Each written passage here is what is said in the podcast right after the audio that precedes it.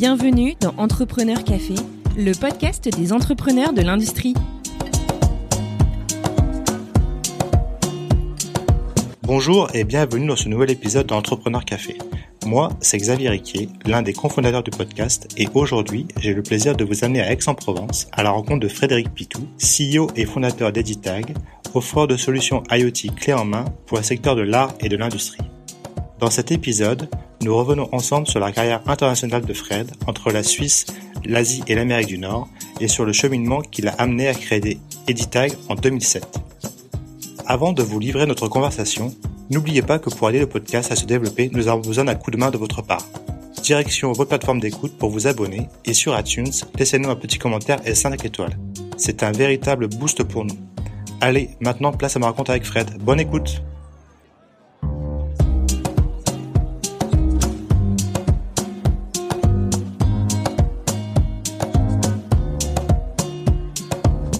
Donc, euh, bonjour Frédéric et merci d'avoir accepté de participer à ce nouvel épisode. Bonjour Xavier, merci de me recevoir. Donc euh, Frédéric, pour commencer, euh, la question un peu classique, est-ce que tu pourrais nous, nous pitcher Editag en quelques mots? Alors Editag est un acteur du numérique. Nous sommes fabricants de solutions IoT, IoT Internet of Things, des objets connectés. Et nous fabriquons des solutions pour des usages professionnels. Nous sommes présents sur deux marchés. Euh, un marché qui est un marché de niche euh, pour la supervision d'œuvres d'art avec une business unit qui s'appelle Editag Arts et euh, un marché beaucoup plus global qui est l'industrie avec Editag for Industries. la société a été créée en 2007. Aujourd'hui, nous sommes une vingtaine de personnes basées à, Aix-en-Provence et en Allemagne nous avons un bureau de vente. Donc vous avez un bureau de vente déjà en Allemagne à l'export. Tout à fait. Nous sommes, euh, nous avons euh, entamé notre démarche export en, en 2012 en se concentrant d'abord sur euh, l'Europe avant de penser outre-Atlantique. On en reparlera un peu plus en détail par la suite. Est-ce que du coup tu pourrais aussi bah, maintenant un peu te, te, présenter plus en détail d'où tu viens, euh, quel a été de ton parcours et qu'est-ce qui t'a amené à créer Editag Mon parcours, euh, j'ai une formation d'ingénieur euh, après un, un unité en, en, génie mécanique et, et, productique. Je précise ça parce qu'en fait j'ai créé une entreprise qui fait de l'électronique et de l'informatique, mais j'ai une formation moi qui est une formation mécanique. J'ai toujours été passionné par l'industrie. C'était parce que je fréquentais assez jeune euh, des salons euh, de la machine-outil. Euh, mon père était négociant en machine-outil.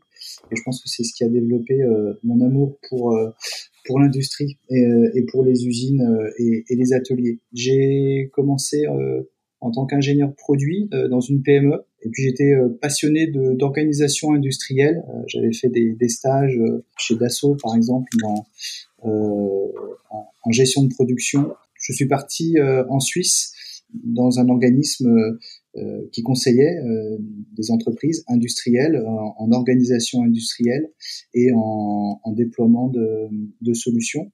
Euh, donc c'est là où j'ai commencé à faire du juste à temps, du lean est-ce que tu peux est-ce que tu peux préciser pour les gens qui nous écoutent qui connaissent pas forcément qu'est-ce qu'est un peu le juste à temps et le lean? Le juste à temps et, le lean manufacturing, donc la production lean, c'est un, mode d'organisation avec plusieurs composants, plusieurs outils euh, qui visent à euh, améliorer l'efficacité de la production.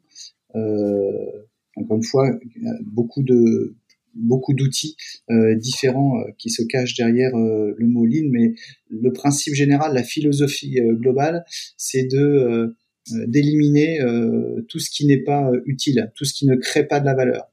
La philosophie du lean, c'est éliminer ce qu'on appelle les muda, un mot japonais qui, qui, veut dire gaspillage. On va essayer de produire au plus juste. Et donc c'est ce que tu faisais en Suisse pour ce cabinet de consultants, c'est bien ça? C'est ça, tout à fait. Donc euh, on travaillait avec euh, dans le, euh, des acteurs de, de l'industrie euh, horlogère, l'industrie de la, de la micro la micro-machine, de la micromécanique en Suisse. J'ai fait ça quelques années, ça m'a beaucoup plu. Et je suis ensuite rentré en France où j'ai intégré le groupe ST Microelectronics, donc fabricant de semi-conducteurs. Euh, et où j'ai eu euh, en charge le, déploiement de solutions euh, numériques, de solutions digitales sur euh, toutes les usines ST euh, dans le monde. Donc j'ai fait ça d'abord à Grenoble, je voyageais beaucoup, j'aimais beaucoup ça. Et il m'a été ensuite proposé, parce qu'on avait pas mal de projets là-bas, de partir, d'être basé aux États-Unis, de suivre toutes les activités de, l'équipe que j'avais constituée, qui était basée en France, pour gérer tous ces projets de, déploiement de solutions digital de, de ce MES, Manufacturing Execution System. C'est le, le nom de, du type de logiciel que, que l'on déployait. C'était une expérience de, de, remote management qui était euh, très intéressante et de suivre les, les projets euh, directement sur les usines aux États-Unis. Tu étais basé où aux États-Unis? J'étais basé à Dallas, au Texas. Euh, et euh, je me déplaçais souvent sur les autres usines euh, du groupe qui étaient basées près de San Diego et, et, à Phoenix. Et je suis rentré ensuite en, en, France où j'ai pris la responsabilité de monter une équipe qui était dédiée à la gestion de la supply chain en sous-traitance, puisque c'était une période où euh, ST euh, Microelectronics a dû faire euh, un appel massif à de la sous-traitance. et donc, il fallait monter une équipe pour gérer ces sous-traitances. Quand, je dis appel massif, on a quand même géré le, un procurement de plusieurs centaines de millions de dollars en, deux ans. Euh, donc, c'était de la matière qui passait avec des flux qui étaient des flux internationaux. Hein, euh, l'Europe, euh, l'Asie. Euh. C'était une volonté de la société de d'externaliser parce qu'ils ne pouvaient pas tout faire en interne ou... Exactement, exactement. donc les, les, usines tournaient à plein et il fallait faire appel à, à de la sous-traitance. Euh, et euh, j'ai voyagé beaucoup à ce moment-là en Europe et surtout surtout en Asie. Euh, avec cette équipe donc euh, que j'avais montée et qui était basée euh, en France et avec des, membres de l'équipe à Singapour également. Donc une expérience aussi intéressante avec des, process et une gestion internationale.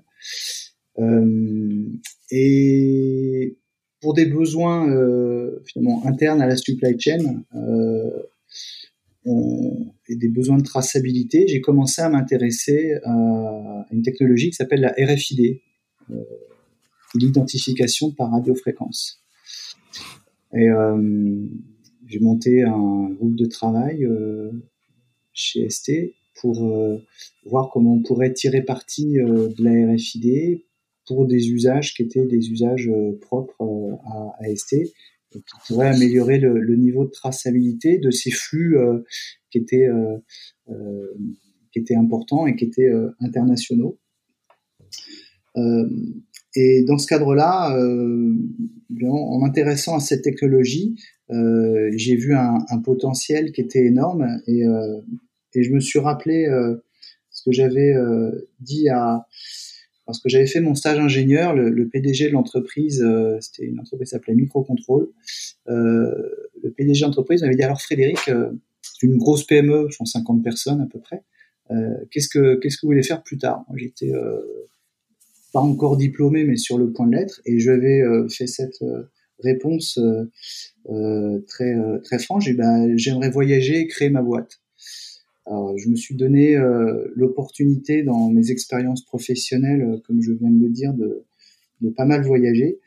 Euh, et, et je parle de ça parce qu'en fait, euh, il y avait une petite, euh, une petite lumière là qui était dans mon esprit quand j'ai commencé à m'intéresser de la RFID au début des, des années 2000. Je me suis dit tiens, mais il y a peut-être des choses à faire. Et c'est comme ça que l'idée m'est venue euh, d'associer euh, RFID et, et, Internet. Parce que cette technologie, on est en 2004-2005, on en parlait, mais majoritairement pour de très grosses entreprises. Et moi, j'étais convaincu euh, pour des applications logistiques, des applications supply chain. Et j'étais profondément convaincu que c'est une technologie qui était amenée à, à se déployer massivement euh, dans la logistique et, et dans l'industrie. et pour ça, il faudrait des solutions qui soient packagées et, et simples d'accès, parce que tout le monde n'aurait pas forcément les moyens d'acheter un gros middleware, d'avoir de, déployer une une, infrastructure lourde. Euh, et la, la, petite PME industrielle ou la boulangerie industrielle euh, qui fournissait euh, Carrefour, le jour où Carrefour allait lui demander de mettre en place de la RFID, elle se trouverait un peu démunie. Et c'est comme ça, en associant RFID et, et Internet, qu'a émergé euh, l'idée de, de, créer Editag. Et d'ailleurs, euh, Editag à la base, c'est EDI, euh, e donc échange de données informatisées associées à tag, sous-entendu tag RFID, ou en anglais Electronic Data Interchange Tag. Donc l'idée de départ, c'était ça sur des applications qui étaient des applications logistiques supply chain. Euh, ça permettait de tracer les produits, de savoir où ils étaient en temps réel, c'est ça? Alors ça permettait en fait de collecter automatiquement euh, des informations euh, euh, de départ matière, hein, une palette qui sort d'un entrepôt ou de la marchandise qui arrive. Bah, on allait automatiquement pouvoir générer des transactions vers vers des bah, vers des donneurs d'ordre typiquement. Donc ça allait automatiser euh, la, la, la, collecte d'informations et, et, simplifier euh, la vie de la vie de tout le monde. Voilà, C'était l'idée l'idée de départ. Et donc tu as eu cette idée quand tu étais encore chez euh, ST Electronics, c'est ça, si je me trompe pas? Tout à fait. Euh, et, euh, et, donc j'ai quitté euh, j'ai quitté ST en 2006 pour commencer euh, à prototyper euh, nos, euh, nos, solutions. Donc je me suis associé, j'ai été chercher des, des compétences en, au niveau au niveau informatique euh, que je n'avais pas, encore une fois, je suis ingénieur mécanicien à la base, et j'étais drivé par par les usages, euh, et, et, on a lancé lancé l'aventure, on a créé la, la structure en 2007. Donc comment c'est donc tu as eu l'idée en on va dire en 2004-2005, tu as, pris quelques mois pour euh, pour réfléchir et après tu t'es dit bah je vais démissionner pour lancer ma structure si j'ai bien compris. C'est ça. Euh, et euh, comment comment tu as fait pour identifier justement les les, les partenaires ou les contacts qui avaient t'aider pour la partie informatique? Tu as, fait des recherches sur internet, tu avais déjà un réseau de contacts? On va dire que j'avais un, un, réseau un réseau de contacts dans dans mon entourage professionnel euh, qui, qui m'ont permis d'identifier euh, les personnes euh, avec lesquelles je voulais lancer l'affaire. Comment tu as fait alors à partir du moment où tu as eu de prototype, tu as fait quoi? Tu as été contacté directement des prospects pour leur proposer la solution? C'était quoi la démarche que tu as, engagée On était dans l'innovation, on, on, était en fait on, on, se repasse, on est en, en, en 2007, on parlait pas, même si ça paraît assez dingue de se le dire aujourd'hui, mais on parlait pas encore de cloud en 2007. Euh, Internet était euh, largement déployé euh, partout, mais il n'y avait pas, il y avait pas de la 4G, il y avait, euh, on en était, je, je ne sais même plus si on était à la 3G à l'époque. Donc, donc il y avait quand même des, des on n'était pas aussi euh, aussi mûr qu'on peut l'être euh, qu'on peut l'être aujourd'hui. Euh, et du coup, j'ai oublié la question que tu m'as posée. Bah, par rapport au justement, une fois que tu as eu ton prototype de prêt, est-ce que tu as été directement voir des prospects? Comment c'était quoi la vision? Est-ce que tu avais déjà des prospects en tête et d'aller les voir pour tester le produit? Oui, en, en fait, le on a euh, on a fait un, un proto, on allait euh, on allait présenter à effectivement à différents prospects, on allait se renseigner, on a regardé ce qui se faisait euh, sur sur le marché, enfin on a continué à regarder ce qui se faisait sur sur le marché. Et on a on a suivi les les déploiements de RFID dans, dans la logistique. Et on avait accès à, à pas mal d'études de marché. Euh, au niveau international. Et, et en fait, euh, on voyait un peu les mêmes courbes euh, qui se décalaient euh, d'une année, d'une année sur l'autre. Et donc, on s'est dit, bah, peut-être que le, déploiement de la technologie, il va prendre un petit peu plus de temps que, prévu. Et, c'est comme ça qu'on a décidé de, pivoter, comme le font les startups, et d'appliquer tout ce qu'on avait développé, tout notre modèle, mais sur un domaine qui n'avait rien à voir, qui était un, marché, un marché de niche. et c'est comme ça qu'on a commencé à, proposer nos solutions de supervision d'œuvres d'art euh, et de biens de valeur euh, à différents euh, à différents musées, euh, fondations et, en fait avec finalement une solution qui était une solution IoT. L'IoT, pareil, n'existait pas encore à ce moment-là. On parlait de, de RFID. On, on, a commencé à faire de la RFID active. et donc, plus tard euh, euh, serait, sera englobé dans, dans l'IoT, mais avec donc une solution qui était euh, dédiée à des applications supply chain et logistique, mais qu'on avait pensé dès le départ de manière très flexible et très globale. On a proposé des solutions qui étaient très innovantes sur sur ce marché, et, et c'est ça qui nous a permis de décoller.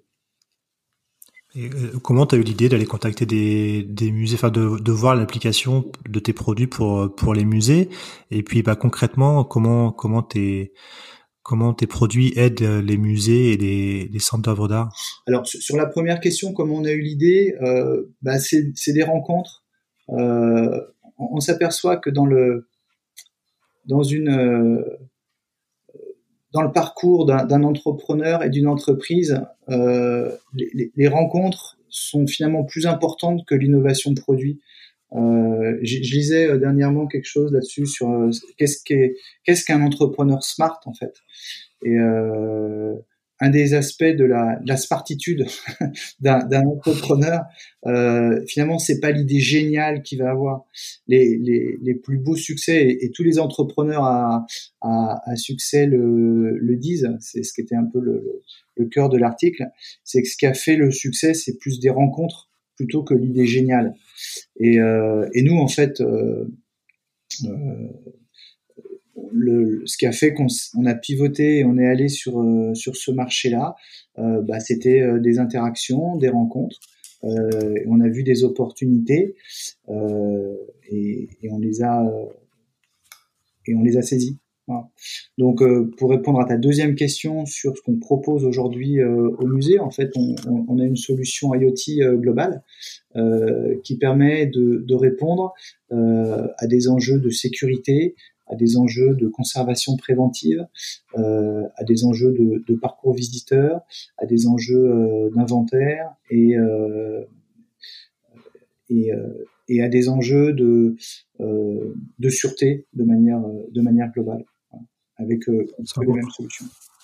Donc vous mettez en gros des, des, capteurs sur les sur les œuvres. C'est ça, on a des, capteurs sur les œuvres. Enfin, on a toute une gamme en fait de, de, de produits euh, euh, matériel et puis de, de logiciels euh, qui permettent sur des expositions euh, permanentes ou sur des expositions temporaires et également au niveau au niveau des réserves de répondre aux enjeux que, que je viens de citer euh, pour des musées, pour des fondations euh, et également pour tout type de, de collection et également pour des, des acteurs du monde du luxe. Pour, pour protéger leurs leurs bijoux et autres? Tout à fait. On, peut malheureusement, euh, on a des, des, des contrats de, de confidentialité euh, qui ne, ne, nous permettent pas de divulguer. Euh. Top secret. voilà. Donc, donc c'est, c'est la, la, partie musée et œuvres d'art qui vous a permis de décoller, donc si je comprends bien. C'est ça, tout à fait. Ça, c'était combien de temps après que tu aies créé la boîte? Oh bah, on, a, on a commencé à générer du business là-dessus en 2008, donc un, an, un an après avoir créé, créé l'entreprise. Euh, et après, voilà, on a, on a commencé à, à, déployer nos solutions donc euh, en, en France entre 2008 et, et, 2012. En 2012, le début de notre aventure export euh, en, Europe. Toujours pour ce même marché des musées œuvres d'art Toujours pour ce même marché. Euh, donc ça nous a permis euh, bah, d'exister, de croître, de générer, de générer du business. Et puis, et puis quand même, je vous ai dit que j'aimais bien les usines. Euh, euh, ça me titillait parce que je sentais qu'il y avait un, tas de choses à faire euh, dans le domaine de l'industrie. et donc on a on a sorti une technologie en fait qui est la technologie Montag. On a inventé une nouvelle technologie hybride avec nos, capteurs device IoT Montag. on a déposé plusieurs brevets autour de ça et on avait à la fois en, tête de, répondre à certes à des problématiques euh, sur le marché de l'art, mais surtout euh, des applications côté euh, industrie. Et donc c'est sur la base de, cette technologie qui permet en fait d'avoir le, le, meilleur de ce que peut offrir la RFID d'un côté et puis les technologies euh, dites actives de l'autre. Là, on réunit le meilleur euh, des deux mondes en fait, et on a pu à se poser la question à savoir si je vais utiliser euh, une technologie plutôt qu'une autre. En fait, on utilise les, les deux. et donc cette magie entre guillemets euh, nous a ouvert euh, des, des, portes euh, pour des applications industrielles et on a commencé à, à mettre au point des solutions verticales pour l'industrie à partir de 2015. Et donc, est-ce que est-ce que tu avais déjà des cas d'usage en tête pour l'industrie, vu que tu vu que tu venais de ce monde-là dès le départ, ou est-ce que c'est venu au fur et à mesure que tu as commencé à parler avec des industriels? Alors non, on avait vraiment clairement connaissant très bien ce monde-là, euh, on, savait exactement là où on voulait aller et, euh, euh, sur quel sur quel cas d'utilisation, quel cas d'usage, quel quel processus et, à quelle problématique on allait on allait résoudre. Et, donc, dans, quel secteur applicatif industriel vous, vous êtes Aujourd'hui, en fait, nos solutions sur l'industrie répondent à des problématiques liées à la gestion des flux matières. Euh, donc on a des solutions euh, pour la préparation de commandes avec des solutions de type euh, Pick to Light. On a des solutions de, de, remontée d'informations terrain liées à des besoins de, réapprovisionnement. On a des solutions, ça c'est un, je dirais un des points les plus importants dans, les, dans les demandes que l'on a autour de la gestion des encres de production. donc avec des solutions de localisation euh, indoor, des solutions de, de traçabilité, euh, soit de, de, contenants réutilisables, hein, des bacs, des caisses, euh, ou directement des, des pièces. Donc, en gros, pour savoir où sont les, où sont les outils, où sont les, Exactement. objets de valeur qui, sont utilisés par les industriels. Tout à fait. Donc c'est les, c'est à la fois les, les encours, hein, donc la, la, matière qui, qui circule, les encours de production, mais également euh, les moyens industriels euh, surtout des moyens mobiles qui, qui s'y rattachent. Et là, on a des, des solutions euh, packagées euh, pour répondre à, à, ces enjeux. Et donc, c'est, c'est quel secteur industriel en particulier? C'est, je sais pas, l'auto, l'aéro? Alors, on est présent, nos clients sont des clients de l'industrie manufacturière de manière générale.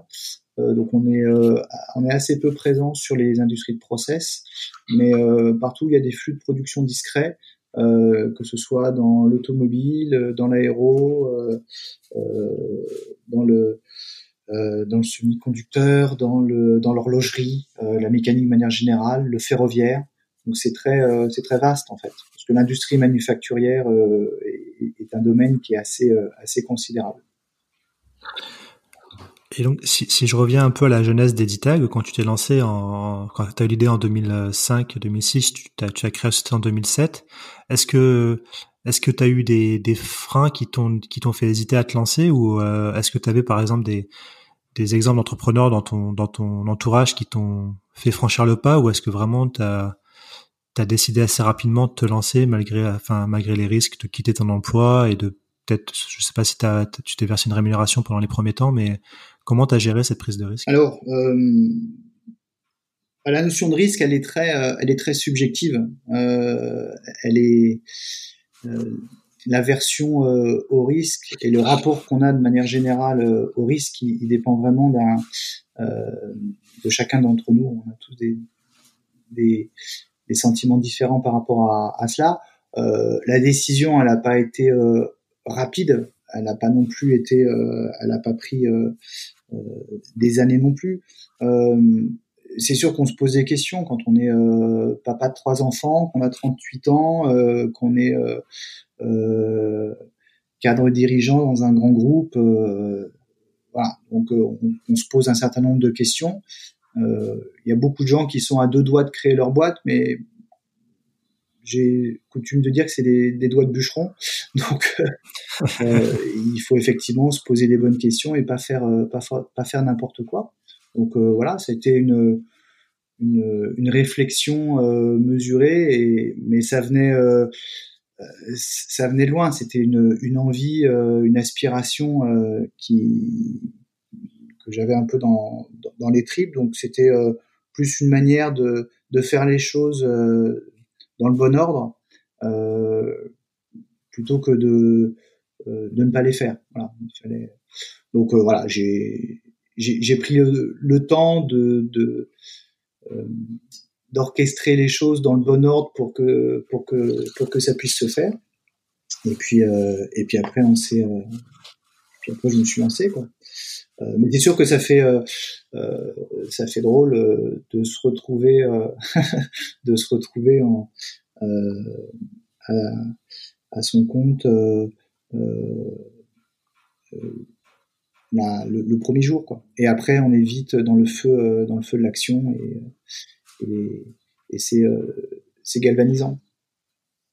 Mais comme tu disais, c'était une envie que tu avais eue depuis longtemps, même déjà à l'époque de ton stage d'ingénieur. Ça, c'est comme une idée d'entreprendre. C'était, euh, c'est pas venu comme ça d'un coup. C'était déjà assez mûri dans ta tête. Fin. Oui, oui, c'est ça. J'étais, j'étais un peu toujours, toujours à l'affût. je faisais partie de la junior entreprise de l'école. voilà, on avait des projets de création d'entreprise pendant pendant les études, euh, un peu après. Enfin, voilà, c'est toujours quelque chose qui m'a, euh, dire, euh, qui m'a attiré. Voilà. Je me suis, mais il faut que les planètes, il faut que les planètes soient alignées. Encore une fois, c'est pas les planètes, c'est à la fois notre notre maturité, la bonne idée, la bonne situation familiale, etc. Cet alignement de planètes, c'est pareil, il est très subjectif. Et donc là, donc ça fait 13 euh, ans que la société existe. Vous avez commencé par les par les musées. Après, bah, 2015, euh, enfin 2012, tu disais que vous avez commencé l'export. 2015, la partie industrielle. Euh, là, vous êtes déjà, vous avez un bureau en Allemagne. donc, vous êtes quand même assez bien développé. Et là, donc, c'est quoi les, les, les projets à, court et moyen terme pour Editag en termes de, je sais pas, est-ce que vous avez des, des, des nouvelles des nouvelles idées de produits, des nouvelles idées pour pour aller à l'export ou c'est quoi les projets de, dans le futur? Alors les projets d'Editag, bah, c'est euh, effectivement il y a de nouvelles offres, de nouveaux produits. Euh, c'est euh, d'accélérer sur de nouveaux clients. donc en, France, d'accélérer sur l'Europe de manière générale. On, a, commencé à être présent. On équipe des usines un peu partout en Europe aujourd'hui. Euh, et puis euh, de se déployer euh, sur du grand export où on, a des ambitions aux États-Unis. c'est pareil, on y va de manière réfléchie et on n'est pas dans l'American Dream en se disant que tout va être facile là-bas. Pour y avoir vécu quelques années, les choses sont pas ne sont pas évidentes. Donc euh, voilà, on, y va. Toi, tu as l'avantage d'avoir vécu là-bas et donc tu, tu sais que exporter aux États-Unis, c'est pas forcément facile et que souvent on a parfois l'image d'entrepreneurs français qui pensent au rêve américain tout de suite, mais ça nécessite quand même de la préparation. Ah, ça nécessite énormément de préparation. De toute façon, le l'export, mais même l'export euh, en, en Italie, en Allemagne, c'est un sillon que qu'on creuse. Et, euh, et avant qu'il y ait du maïs qui pousse, euh, bah, faut creuser le sillon, faut planter la graine, euh, faut, faut s'occuper de la terre. Et si tout se passe bien, euh, on aura une belle récolte. Mais en tout cas, euh, c'est pas immédiat. C'est pas immédiat. Hum. Donc, euh, on est dans cette, on est dans cette, dans cette logique. et on, on, sait que ça prend, on sait que ça prend un petit peu de temps. En tout cas, sur les marchés sur lesquels on est, il y a peut-être des marchés. Je pense que quand on est sur du grand public, les, le, le facteur temps peut être peut être différent. Euh, mais sur nos marchés, on, sait que c'est quelque chose qui euh, qui n'est pas forcément euh, euh, immédiat et le succès il vient pas en, deux trimestres. Justement, toi, tu, enfin, Editag, vous êtes un peu dans dans l'idée de la fameuse industrie du futur, industrie, industrie 4.0, 4.0 l'usine connectée. On sait que c'est un sujet qui est très. Oui, on n'y est pas qu'un peu, on y est. on, est, dedans. on est en immersion. justement, ça m'intéresserait d'avoir ta vision là-dessus. Qu'est-ce que tu en penses? Est-ce que tu penses que les, les, les, les, grands groupes industriels, mais aussi les, les ETI, bah, notamment en France, sont suffisamment à la page à ce niveau-là? Est-ce qu'elles sont réceptives à utiliser des types de technologies que tu proposes? Est-ce que tu vois des évolutions importantes arriver euh, qui pourraient t'impacter? Je pense notamment la 5G par exemple. Ça m'intéresserait d'avoir ton avis là-dessus. Alors il y a plusieurs questions dans, dans cette question. Euh, déjà, quand on parle d'industrie du futur et d'industrie 4.0, euh, on ne plutôt industrie du futur. Le 4.0 est, est, est, est, digital. Euh, en, en, soi. Quand on parle d'industrie du futur, on n'est absolument pas que sur des aspects euh, digitaux. Dans l'industrie du futur, il y a des nouveaux matériaux, il y a des nouveaux moyens, des nouveaux procédés. Ça revêt un, grand nombre de choses. Euh, et effectivement, on va retrouver de la, robotique, on va retrouver de l'IoT, on va retrouver de l'impression 3D, qui sont des aspects euh, où le, digital est assez présent. Mais voilà, l'industrie du futur, c'est pas que que du digital. Là où mon, sentiment aujourd'hui, il n'y a pas de, on, est sur certains points, on peut être, alors en France, on peut être plus ou moins en avance ou plus ou moins en retard. Euh, sur d'autres, on peut être euh, plutôt plutôt précurseur.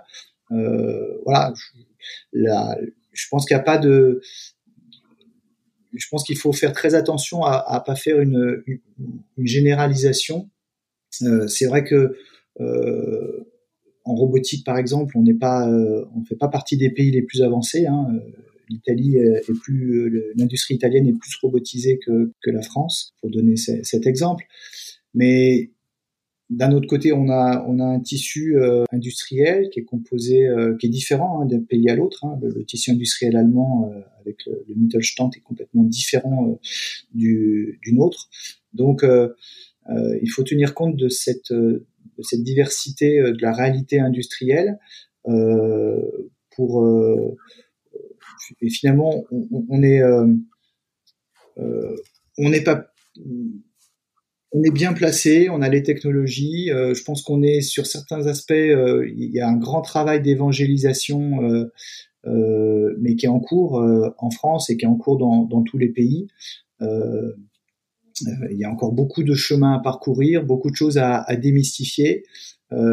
certaines technologies sont aujourd'hui bien bien connu, certains aspects du digital sont euh, bien appréhendés par euh, par les entreprises, même ceux qui ne l'ont pas déployé euh, voient ce qui pourrait euh, en quoi ils pourraient en tirer parti, d'autres un peu moins. C'est vrai que sur notre partie nous l'IoT il y a encore beaucoup de choses à faire pour évangéliser. Moi, j'appelle ça l'évangélisation, hein, parce que beaucoup de personnes ne savent pas euh, que c'est euh, accessible, que c'est possible, euh, et que ce n'est pas forcément, si on regarde les PME, réservé qu'à des grands groupes.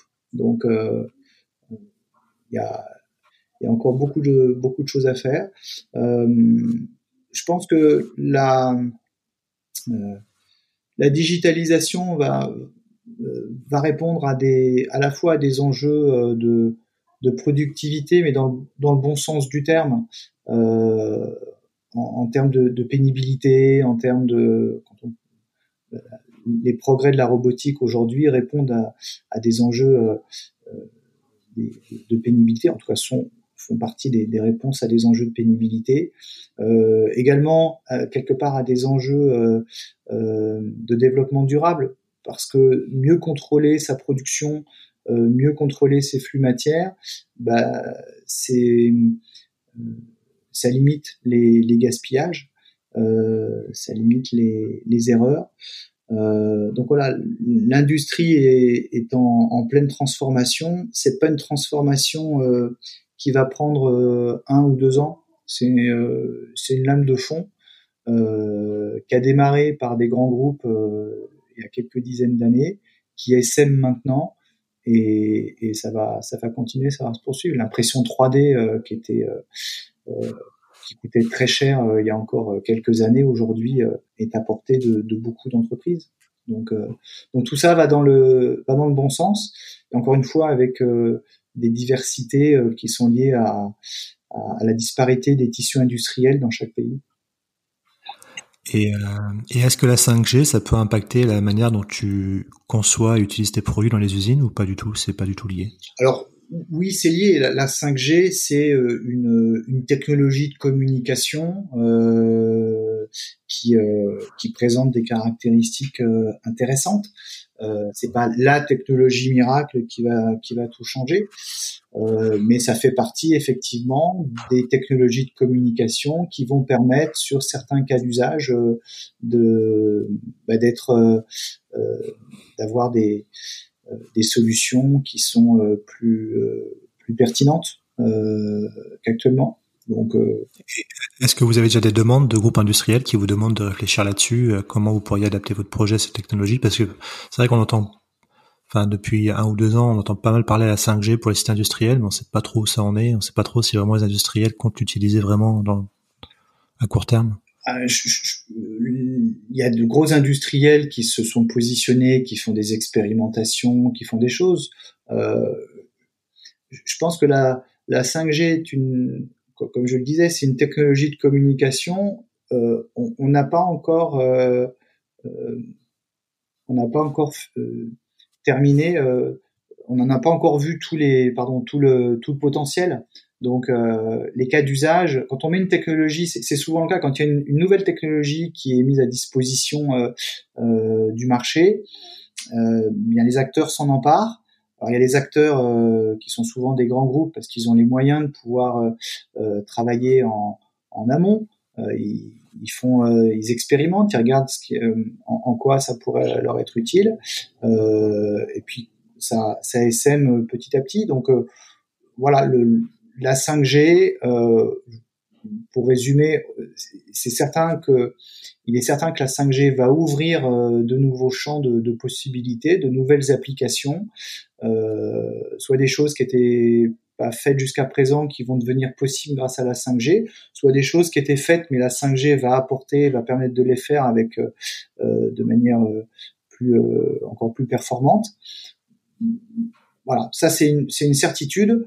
Maintenant, comment bah, c'est à nous de, tester, d'expérimenter euh, et, euh, pour ce qui nous concerne, nous, Editag, on n'attend pas que les acteurs nous le demandent. On est, euh, en tant qu'acteur euh, et offreur de solutions technologiques innovantes, on est précurseur par rapport, par rapport à ça. Et, on, regarde ça de très près. Et justement, par rapport à vos relations avec les, bah, avec les industriels, la question que je voulais te poser, c'est est-ce que est-ce qu'il peut y avoir des réticences de certains grands groupes à travailler avec une structure euh, comme la tienne qui a une vingtaine d'employés? Est-ce que parfois ils te disent que vous n'êtes pas assez gros, par exemple, pour travailler avec eux ou parce que parfois c'est des, des, des, sujets que j'ai eu l'occasion d'avoir quand j'accompagnais des entreprises françaises à, l'étranger. Euh, souvent, ils s'entendaient dire qu'ils n'étaient pas assez gros pour euh, pour pouvoir travailler avec des grands groupes. Est-ce que toi, tu as déjà eu ce genre de réflexion de leur part ou pas du tout? Ça n'a jamais été un problème pour des grands groupes de travailler avec une structure comme toi, on va de taille moyenne? Alors jusqu'à présent, euh, comme on offre des solutions qui sont des solutions euh, innovantes euh, et que on, on, a on a des références. alors la, première référence est toujours est toujours plus compliquée, mais on est, on est une vieille start-up aujourd'hui, donc on, on, a quand même un, un, track of record qui est, qui est là. Donc on n'a pas trop eu cette réticence de, de gros acteurs industriels. Euh, en tout cas, ils l'ont pas exprimé, euh, nous disant bah écoutez non, on veut pas travailler avec vous parce que vous êtes trop petit. Je pense que ce qu'on offre aujourd'hui est suffisamment différenciant pour que s'il y a un intérêt euh, pour travailler avec nous, eh ben, ils commencent à, à, à, travailler avec nous et, et, ils voient de quoi on est capable. Après, c'est sûr que si on, on répond pas et, et qu'on se plante, l'histoire s'arrête. Mais mmh. ça n'a pas été trop le cas jusqu'à présent. Et, euh, et par rapport à la, à la crise, enfin, fameuse situation Covid qu'on vit depuis maintenant quelques mois, euh, est-ce que vous avez été impacté durement euh, Est-ce que, euh, je suppose par exemple les musées, etc., avec les fermetures, ça a dû vous, vous tombez dessus un peu un peu brutalement, non? Alors, bien entendu, on a été impacté. tu as raison de parler des musées parce que la situation est forcément différente sur ces deux marchés qui sont qui sont des, marchés internationaux. Hein, donc la, la, situation telle qu'on le vit des musées en France n'est pas tellement différente euh, des musées euh, euh, en Allemagne ou dans d'autres pays, dans d'autres pays européens. donc on, a été impacté, je dirais pas durement, puisqu'on on a une activité qui est certes pas l'activité qu'on espérait faire en 2020, mais bon voilà, on a on a un tassement, mais qui est relativement contenu et, léger. Euh, en ce qui concerne les musées, euh, l'incertitude n'est pas tellement sur l'année dernière, elle est plutôt sur cette année, hein, puisque les musées n'ont toujours pas euh, réouvert. et compte tenu du soutien, l'économie muséale est quand même fortement institutionnalisée, donc puisque c'est de l'argent public? Donc à, voir euh, plutôt en 2021 ce que ça va ce que ça va donner. Euh, ça c'est sur les musées. Euh, sur euh, la partie industrielle, un impact lié au, confinement, mais finalement les besoins sont toujours là. On a beaucoup d'industriels qui ont des carnets de commandes qui sont euh, bien remplis. C'est qu'on a ce qui s'est passé dans, l'aéronautique est largement médiatisé, mais mais il y a en fait, là, euh, beaucoup d'acteurs, euh, on ne parle pas des, grands donneurs d'ordre euh, comme, Airbus, pour ne pas le nommer, mais il y a beaucoup d'autres d'autres acteurs dans l'aéronautique qui qui réussissent à se diversifier. Donc il y a quand même une forme de résilience sur le, toute la chaîne d'acteurs de, et de sous-traitance. si on regarde cette euh, ce secteur qui a, qui a été euh, qui a été durement euh, durement touché. donc voilà, ça c'est la réponse que je peux faire sur le plan le plan business lié à la crise Covid. il y a des impacts humains euh, et des impacts organisationnels sur le Covid. Donc là, on est plutôt tourné sur le sur l'entreprise. Euh, donc des impacts humains parce que je pense qu'il faut, euh, il est important sur euh, euh, toute la toute la chaîne managériale, à la fois de, de, rassurer et puis de, de, de comprendre, d'accompagner la la transition, la mutation qui est qui est en cours. Euh, je pense au télétravail, par exemple, hein, des nouveaux modes de management, nouveaux modes d'organisation. Alors nous, on, on, faisait du télétravail depuis euh, quasiment depuis la création de l'entreprise pour certaines fonctions euh, et de manière manière assez limitée. Donc on n'était pas pas complètement étranger et pas réticent moi en tant que dirigeant à, à ce mode à ce mode de fonctionnement. Donc la je dirais que le, lors du premier confinement, euh, l'entreprise euh, s'est complètement euh, virtualisée en, en, en une demi-journée. On avait déjà Teams qui était installé chez nous et qui était pas trop utilisé finalement, puisque tout le monde était en présentiel, hormis un peu de télétravail. Et c'est sûr que le confinement a, à booster euh, l'utilisation de, de, cet outil, mais ça a été super rapide. En, une demi-journée, euh, voilà, tout le monde était, euh, était chez soi et, et l'entreprise a continué de, de fonctionner. Donc cet impact-là, pour moi, il est plus plus durable finalement que la, partie que l'impact au niveau au niveau business, voilà, donc sur le plan sur le plan humain et, et organisationnel. Et puis c'est vrai que le, je pense aussi un autre aspect qui est lié à, à l'humain, c'est que cette, cette crise Covid bon, est, est dure. On, on, le sent bien. Il faut, euh, à titre individuel, là, on, on dépasse le cadre de, de, de l'entreprise. Je pense que euh, beaucoup de personnes, beaucoup d'individus euh, trouvent le trouvent le temps long. Donc voilà, dans le cadre de l'entreprise, il est important de bah, de de booster en fait, de, de donner des perspectives et puis de euh, de rassurer euh, parce que ce que ce que les gens vivent euh, aujourd'hui, c'est quand même des contraintes à titre à titre personnel entre le confinement, le couvre-feu, les déplacements. Donc, il important que l'entreprise puisse dans son dans sa communication et dans, dans, les, dans, les, dans les modes managériales essayer de compenser un peu un peu ça en mettant de la bonne humeur et, et des perspectives. Des perspectives, je pense vraiment. Ouais. Je suis d'accord avec toi, c'est vraiment le plus important dans, dans, cette période. Euh, Frédéric, on, on arrive au, au, terme de cet entretien. La dernière question que j'aurais pour toi, c'est si tu aurais un, un, conseil à donner à, à, à quelqu'un qui souhaiterait se lancer dans l'entrepreneuriat, mais qui serait pas par où commencer, quel, quel pourrait être ton conseil? Alors, mon conseil pour, pour quelqu'un qui veut euh, se lancer dans l'entrepreneuriat, euh, j'ai vu beaucoup beaucoup d'étudiants parce que j'ai été président des entrepreneuriales en, en PACA pendant euh, plusieurs années et, euh, et j'ai vu beaucoup d'étudiants qui qui voulaient se, se lancer, que ce soit des étudiants ou des, ou des adultes. La clé, c'est de se poser les bonnes questions, parce que les réponses, c'est l'entrepreneur qui les a. Personne n'aura les réponses pour vous. Euh, parce que chaque réponse doit être adaptée à, une situation, à un projet, à un individu. Donc, euh, faut se poser des bonnes questions. Et ça, par contre, se poser des bonnes questions, c'est quelque chose qui à la fois peut s'apprendre, mais on va beaucoup plus vite en, en s'entourant. Arriver à arriver à s'entourer, arriver à parler de, son projet, on a souvent envie, on fait souvent l'erreur de garder les choses très secrètes parce qu'on ne veut pas euh, donner euh, la bonne idée à, d'autres, donc faut faire attention euh, quand même. Mais faut parler, faut parler de, son projet aux, aux, bonnes personnes, donc savoir s'entourer. Et, et, un bon entourage vous permettra de vous poser les, les, bonnes questions.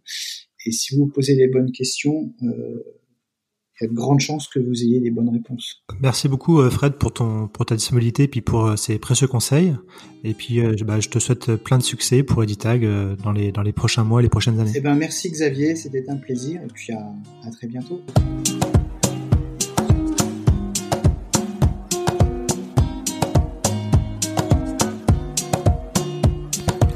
Et voilà, merci à tous de nous avoir écoutés jusqu'au bout. J'étais ravi de vous faire partager ce moment avec notre invité. N'hésitez pas à nous soutenir et laisser vos commentaires sur nos réseaux sociaux LinkedIn, Twitter et Instagram, ou bien encore nous laisser 5 étoiles et un avis sur Apple Podcast. Nous vous donnons rendez-vous jeudi prochain pour le prochain épisode. À jeudi!